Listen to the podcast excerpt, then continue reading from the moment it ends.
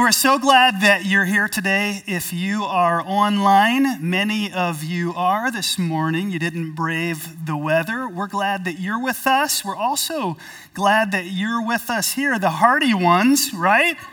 You're out in the elements this morning in person. We're glad you're here too.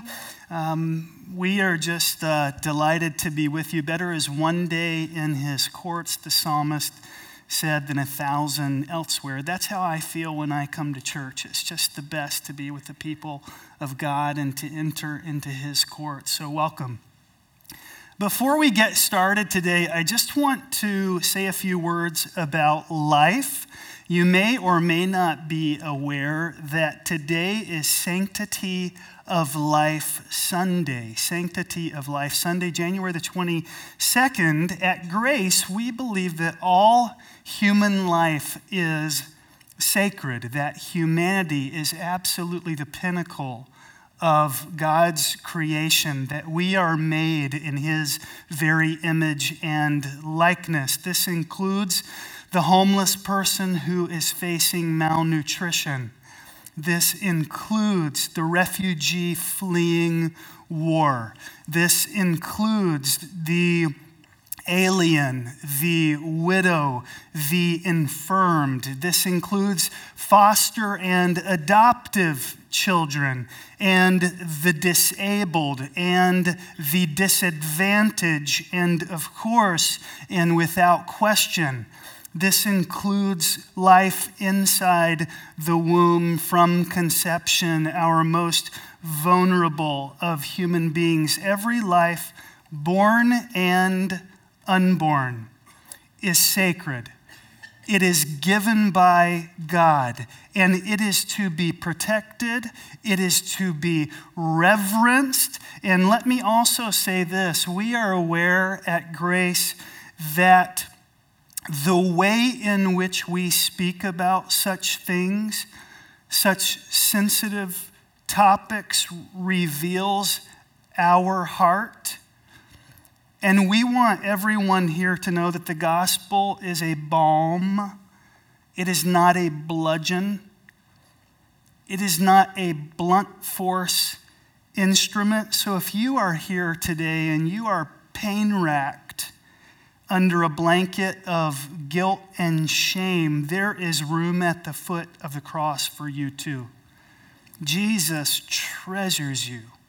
Jesus adores you. He loves you deeply. So, Father, we just pray for all of us to value life today. God, this is something that is near and dear to your heart, Lord. The scriptures say that Jesus and John the Baptist encountered each other in their mother's wombs, and that John the Baptist leapt for joy at the presence of the Christ child.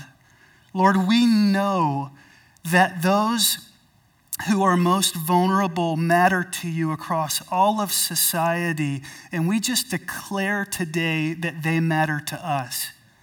In the powerful, mighty name of Jesus, we pray. Amen. Amen. We are in week three of a series through the life of Abraham called All In. God has blessed Grace Covenant. With that blessing comes a responsibility to multiply what we have, not stand with clenched fists, not holding back, but being open handed and bold for the mission of Jesus. We're to be good stewards with the time we have remaining on this earth, with the talent that He has gifted us with. How many of you appreciated the talent of these students this morning? It was just amazing. I will tell you, I look at a stage full of kids like this, and I don't have a dose of what C.S. Lewis calls chronological snobbery where we look and we say, shame on them. They, they have it better than I did, or they're morally bankrupt when I wasn't, or whatever the line of thought may be. I think today's generation is going to shake up the world with the gospel of Jesus Christ and be bold in ways that my generation was not. So I'm incredibly hopeful for the church of the future. Jesus promised that Satan would never trumpet. We love the Lord, and the next generation is moving forward as vanguards. Being all in means taking risks. Being all in means honoring the Lord with our treasure. Being all in means raising up new leaders, it means planting new churches. Being all in means building new buildings in which to equip and from which to send out. Being all in has much to do with generosity. We're going to be beating this drum all month long because often the opportunity for spiritual change comes at the intersection of our faith and our finances. That being said, the series isn't primarily about what God wants to do through you. It's rather about what God wants to do inside of you. Some of our hearts are perhaps like a car that is out of alignment. We're constantly veering into ditches of self sufficiency and self centeredness. Periodically, the Holy Spirit needs to get our attention, needs to shift us back onto the road and help us re examine what our priorities are. Whose mission are we really living on after all? In whom are we really trusting after all? And this series, for that reason, may be a bit uncomfortable. I want you to know that it's uncomfortable for me too. This is uncomfortable for all of us, and that's a good thing. How many of you might gather that being a living sacrifice isn't all that comfortable? We're constantly trying to wiggle off the altar of self sacrifice. Living sacrifices are to remain in that difficult state and place that is foundational, and it's Abraham's life that we're looking at as we talk about establishing these priorities. You're going to see today and next week that God puts Abraham into situations where he has to choose between what is most important and what is also good. How many of you know it's not always black and white? We have to prioritize. We have to scrupulously look at decisions that we have to make. There is gray, there is uh, discernment that is required. And you're going to see God put Abraham in this place. It's not between something bad and something good. He's choosing between two good things. Which good thing should come first? And these very subtle choices often have dramatic impacts on how life turns out. Did you know that a plethora of leadership books say that establishing priorities is the most essential skill for success? The establishment of priorities, knowing exactly what in a list of good things should come first. We might say discerning between that which is mission critical and those things that are nice but are not essential. And in the kingdom of God, this is especially true. I'm going to invite you to read aloud the scripture with me this morning. If you would stand, I would appreciate you joining me to this end. Our text this morning is a bit lengthy. This has the potential to be a train wreck. so we're going to um, step out in faith. By the way, this is the Old Testament, and there are often in the Old Testament names that are hard to pronounce. You may think, gosh, I'm insecure about all these, these proper nouns in the Bible. How do I handle this? I'll tell you how to handle it. You handle it like every preacher handles it. You stand there confidently, unashamed, and unafraid, and you plow through whether you get it wrong or you get it right, and you just look like you have everything going on okay? That's how you do this. So, we're going to be reading with heads picked up high, beginning in Genesis chapter 13, beginning with verse 1. Will you join me? So Abram went up from Egypt to the Negev with his wife and everything he had, and Lot went with him. Abram had become very wealthy in livestock and in silver and gold. From the Negev, he went from place to place until he came to Bethel, to the place between Bethel and Ai, where his tent had been earlier and where he had first built an altar. There Abram called on the name of the Lord. Now Lot, who was moving about with Abram, also had flocks and herds and tents. But the land could not support them while they stayed together, for their possessions were so great that they were not able to stay together. And quarreling arose between Abram's herders and Lot's. The Canaanites and Perizzites were also living in the land at that time. So Abram said to Lot, Let's not have any quarreling between you and me, or between your herders and mine, for we are close relatives. Is not the whole land before you? Let's part company. If you go to the left, I'll go to the right. If you go to the right, I'll go to the left. Lot looked around and saw that the whole plain of the Jordan toward Zoar was well watered, like the garden of the Lord, like the land of Egypt. This was before the Lord destroyed Sodom and Gomorrah. So Lot chose for himself the whole plain of the Jordan and set out toward the east. The two men parted company. Abram lived in the land of Canaan, while Lot lived among the cities of the plain and pitched his tents near Sodom. Now the people of Sodom were wicked and we were sinning greatly against the Lord. The Lord said to Abram after Lot had parted from him, Look around from where you are to the north and south, to the east and west. All the land that you see, I will give to you and your offspring forever. I will make your offspring like the dust of the earth, so that if anyone could count the dust, then your offspring could be counted. Go, walk through the length and breadth of the land, for I am giving it to you. So Abram went to live near the great trees of Mamre at Hebron where he pitched his tents. There he built an altar to the Lord. You may be seated.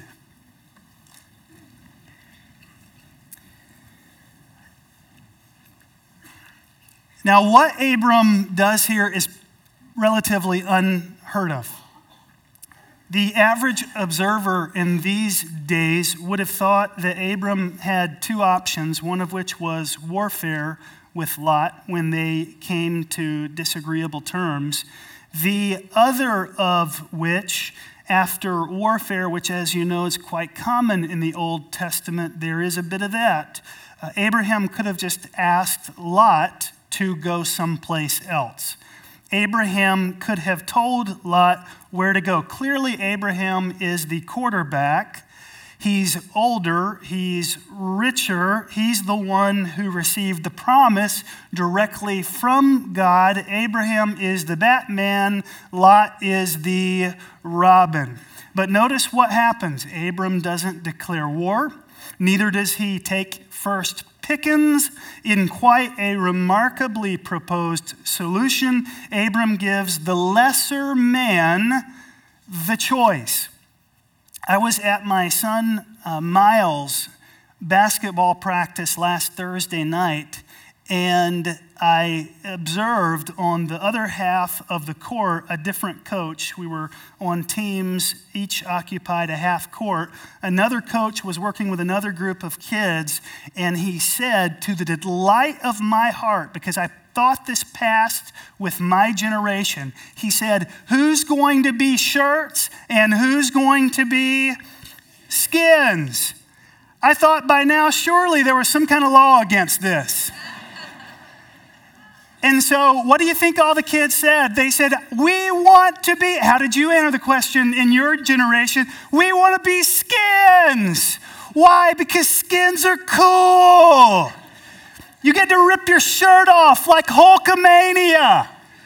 And you get to flex your muscles and you get to roam about freely. And so these kids says, I want to be skins. And they played shirts and skins. Abram says, effectively, you can have skins. You can have skins. It's not about me. It's not about my choice. How many people here had a brother growing up? This would be not unlike giving your brother the only chicken leg in the bucket, which was a big deal, and the last remaining brownie in the same meal. You would never do that, right? You would never do that. This is what Abram does in this situation.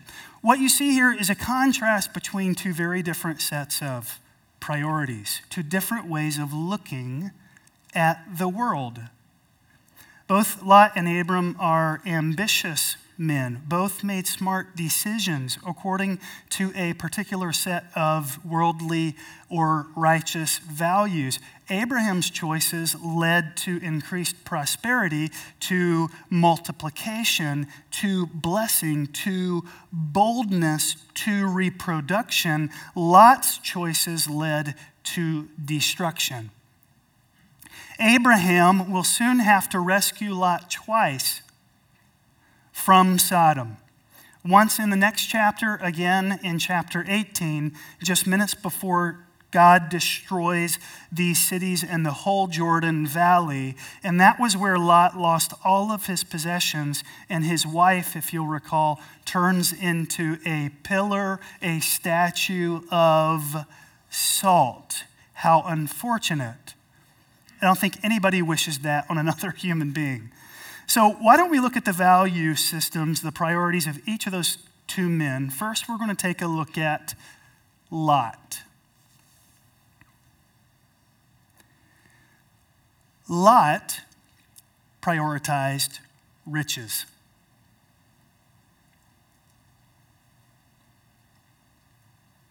Lot prioritized riches. When Lot looked at the options, he made his choice based on one factor which region is going to make me wealthy? And hear me out. Financially, he made a killer choice. He made a great decision. But in the process, he shows total disregard or even disdain for spiritual things. After all, Lot knew God, Lot worshiped God. So why take the time to pray and, and talk to God and consult God in his choice? Lot decides, hey, I'm just going to make my home right beside a place called Sodom. Sodom was notorious for its wickedness. Lot put the whole family in spiritual danger. Sodom was the place where all the money was to be made. And you'll see that these choices play out tragically in his family. In chapter 13, he moves next to Sodom. We read about that. In chapter 14, he's no longer next to Sodom. Now he's actually what? In Sodom in chapter 19. He's one of the most respected men in Sodom. And eventually, when God calls him out, his wife is so in love with her newfound material prosperity and the way of life that she cannot possibly sever herself from it. Her thought was, I love you, honey, but I love my standard of living more.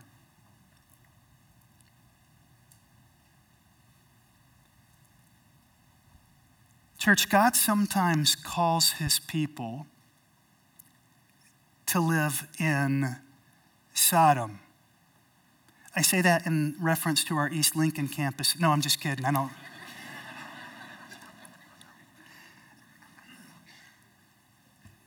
The point isn't that you should not live in a place where there is sin. Sin is everywhere. Would you agree?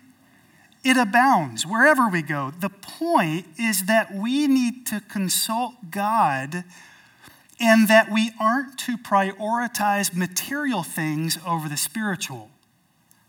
That's the point. Let's bring this home. Some people have jobs that are terrible for their families. They have no time for their spouse. They have no time for their children, but it pays for the lifestyle that they've always wanted, so they keep their what? They keep their job. There are couples with kids where both parents work, not because the Lord has said both of you are to work. Both parents work not because it was their wisest use of energy and time, but simply because two incomes are required to pay for the lifestyle that they want.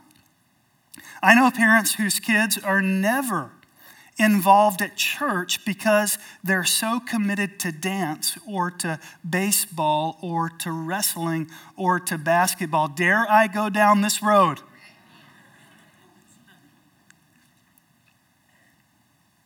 I will tell you, I get it. I have four kids.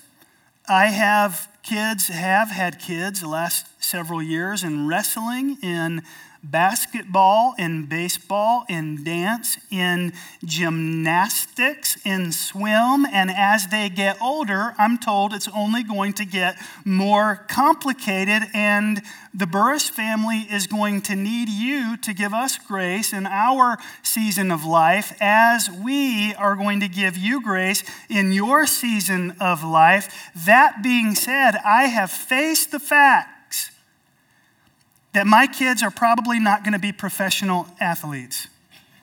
For one, they're all really behind on the growth charts. Okay, they're like me, 5'10 a half, and the half matters to me dearly. I round up.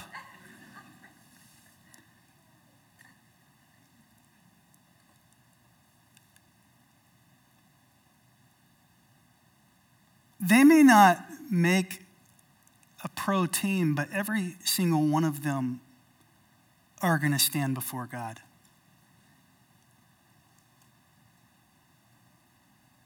Every single one of them are going to have to answer to Him. They're going to have no one to pass to. They're going to have no one to hand the ball to. There's going to be no other skin in the game. Something so fleeting, something so passing, something so improbable. Why would we as parents put that ahead of the spiritual? Why would we sacrifice spiritual things on the altar of something material? Parents, don't care more about where your kids go to college than you care where they spend eternity. That matters more. Again, it's not that any of these other things are, are wrong, it's simply a matter of what's our magic Pee Wee Herman P word for the day? Priorities. Second, Lot prioritized self interest. Lot prioritized self interest. Lot's primary concern in where he pursued his career was where he could make the most money. It did not turn out well for him. Lot chose what was best for him, even though in this case he actually had to wrong his uncle to get it. Uncle Abraham clearly should have been given the best choice. You talk about generosity. Lot is miles away from a generous heart. He thinks about the prosperity of one person, and that's himself. Consider this what is the primary factor in the career you chose or where you live? What's the primary factor? Why not, amen, let the kingdom of God be the primary factor driving where we choose to be, where we choose to live? I may be a little optimistic today, but it's the desire of my heart that people would relocate to Lake Norman, North Carolina, because they love Grace Covenant Church. That's the community of God fearing people that I want to do life with, that I want my kids to be around. I mean, we have to get a great job somewhere. Why not get a job in a place where God is doing something strategic?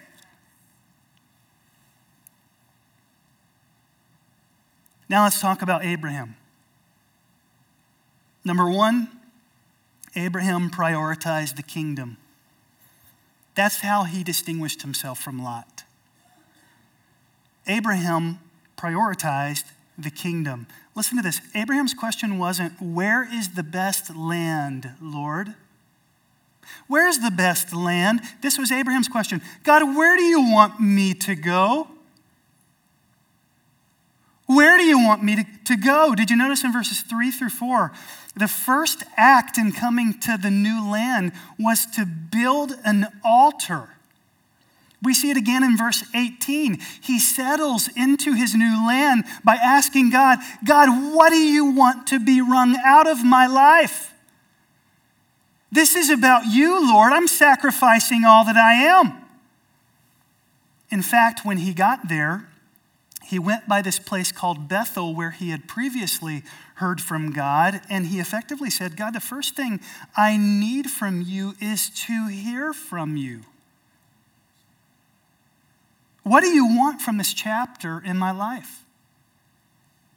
Abraham thought about God first. Abraham thought about God most. You see that not only in how he makes his decisions, you see that in what he does with his blessings and his victories. In fact, in the next chapter, chapter 14, we won't take time to read it. Lot will get captured by these kings of Sodom, and Abram is going to mount this rescue operation where he comes in against incredible odds. He pulls off a victory, and in the process, he ends up with all of these spoils from the kings who had attacked him, which makes him even richer than he was before.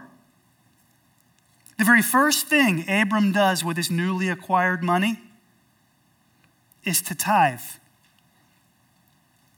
He gives 10% of it to this mysterious man named Melchizedek, who is presented as the priest of God. Not only was Abram's first thought in his initial decision, it was the first place Abram turned after the victory to say thank you because he knew all of my blessings and prosperity come from the Lord. God received the first, what? Fruit of everything that he received. Church family, do you know that everything you receive is from the hand of God? Everything, every talent, every resource, every blessing. Don't make the mistake of thinking it's your good looks. Don't make the mistake of thinking it's your brains. Don't make the mistake of thinking it's your grit and elbow grease. Every good and perfect gift comes down from the Father of heavenly lights. Secondly, last one Abraham prioritized generosity. Abraham actually thought about himself third in his decision. Who was his first priority? God. Who was his second priority? Lot. He thought about Lot second. Abraham was his third priority. Abraham was Abraham's third priority. Guess who, though, thought about Abraham's needs? God did. Listen to what Proverbs 19:17 says. Whoever is kind to the poor lends to the Lord. God will reward them who are kind to the poor for what they have done. Have you ever given money to the poor? Did you know that you gave a loan to God? He's going to pay you back. Proverbs 11:24 says something similar. One person gives freely yet gains what? Even more. Another withholds unduly and yet comes to, to poverty. I'll tell you a story as I move to close. Shannon and I in Wisconsin, we were in a building campaign, and I, I felt like we were so tight because we had made this pledge. We were trying to do something that was a feat for our small rural congregation. And Shannon came to me in the middle of that season of sacrifice, and she said, Zach, you know, our friends, and she gave me their names, and she said, You know, they're struggling to have a child? I said, Yeah, they are. I, I know you've, you've shared that with me. And she said, I, I just feel like they don't have money for infertility treatments. They don't have, they can't even work up a deposit for a consultation. Could we pay for their consultation? And I said, you know, well, let's just pray about this. And we, we took it before the Lord. I knew God had said, this is what I'd like for you to do, Zach we, we funded the consultation. And the following week, after they had the consultation, they discovered that they were pregnant. And so I asked them for my money back, and then.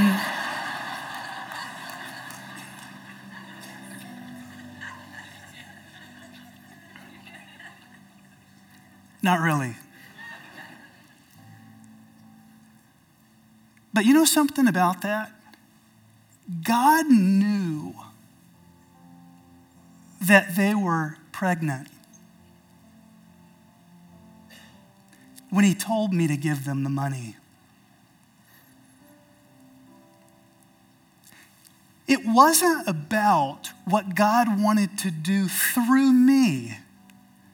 I was naive and prideful enough to think that the case. It was about what God wanted to do in me. It was about what God wanted to do in my heart. So, Father, I pray this morning, Lord, that you would do whatever it is that you would do in our hearts. Lord, that you would break our established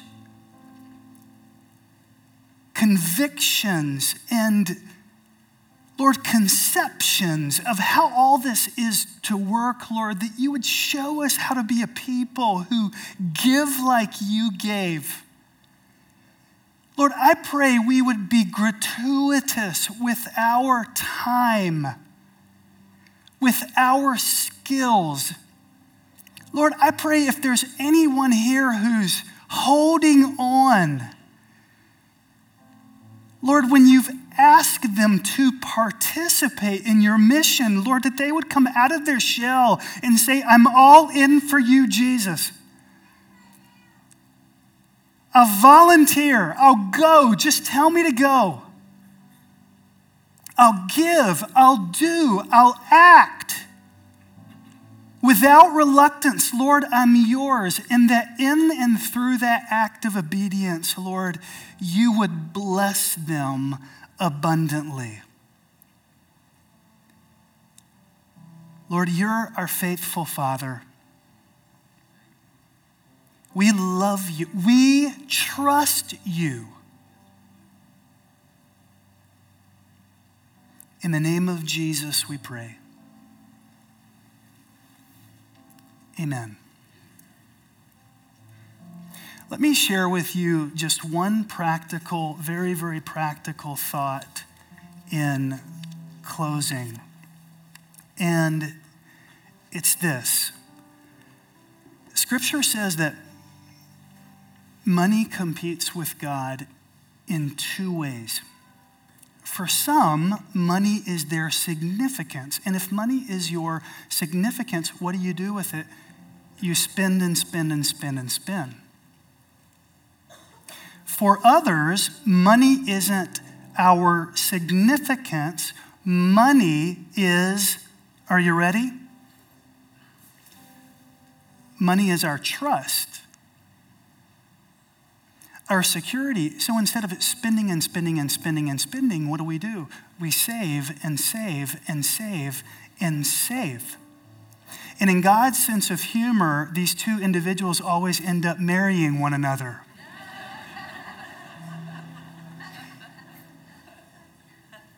How many of you would say that's true in my family? You don't have to say which one's the saver and which one's the spender. Both think the other has the issue with money. Ironically, both have the same problem, just from a different direction. In other words, some people can't be generous due to their spending habits, and other people can't be generous due to their saving habits. God wants to break through both and for us to live generously like Abraham. Will you stand with me? Want to remind you that there's folks here available to pray with you today after the service. Also, want to remind you that you can come forward this morning and take communion. We'll see you again soon. God bless you. You're dismissed.